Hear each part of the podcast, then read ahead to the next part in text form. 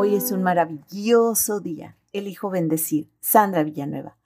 ¿Alguna vez has estado molesto contigo mismo? ¿O cómo reaccionas cuando alguien no cumple tus expectativas? ¿Cómo reaccionas cuando sientes que invaden tu espacio vital?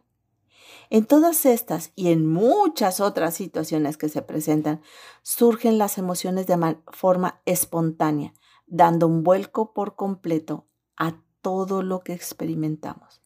Aprender a controlar las emociones se requiere para ello destrezas, habilidades, inteligencia, en lugar de dejar que las emociones sean las que tomen el control y como cualquier otro aprendizaje, requiere práctica. Cuando nos recuperamos rápidamente después de una crisis, un revés, fracaso, decepción, imprevisto, que se convierte en una situación adversa, mostramos resiliencia emocional. Una adversidad causa estrés, angustia, fatiga, cansancio, problemas físicos, psicológicos. Esta adversidad puede ser causada por conflictos en alguna relación, ya sea familiar, laboral, fraterna o una enfermedad o el fallecimiento de un ser querido. Por nombrar algunos, cualquier cosa que saca de la vida que teníamos planeada y se siente que se perdió el control. Es cierto que cuando la crisis aparece, si no se ha desarrollado la resiliencia emocional, esta no va a aparecer como por arte de magia. No se duerme uno y al amanecer de pronto al despertar ya se es resiliente emocional. Es una habilidad que se adquiere de manera consciente y se practica como cualquier otra. La resiliencia emocional no se refiere a reprimir o esconder las emociones es aprender y saber cómo lidiar con el estrés, el miedo, la tristeza de una manera efectiva que potencialmente se pueda dejar sin residuo en la salud física, psicológica o emocional.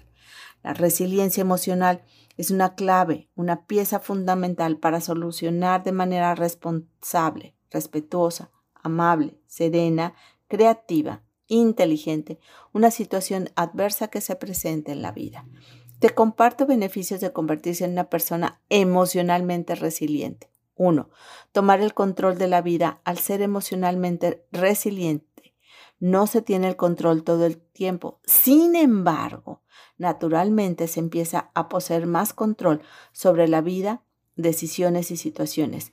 Se evita subir en la montaña rusa emocional. Se puede establecer un enfoque y lograr lo propuesto, pues las emociones están bajo control. 2. Evitar agitarse o frustrarse al sentirse sin control.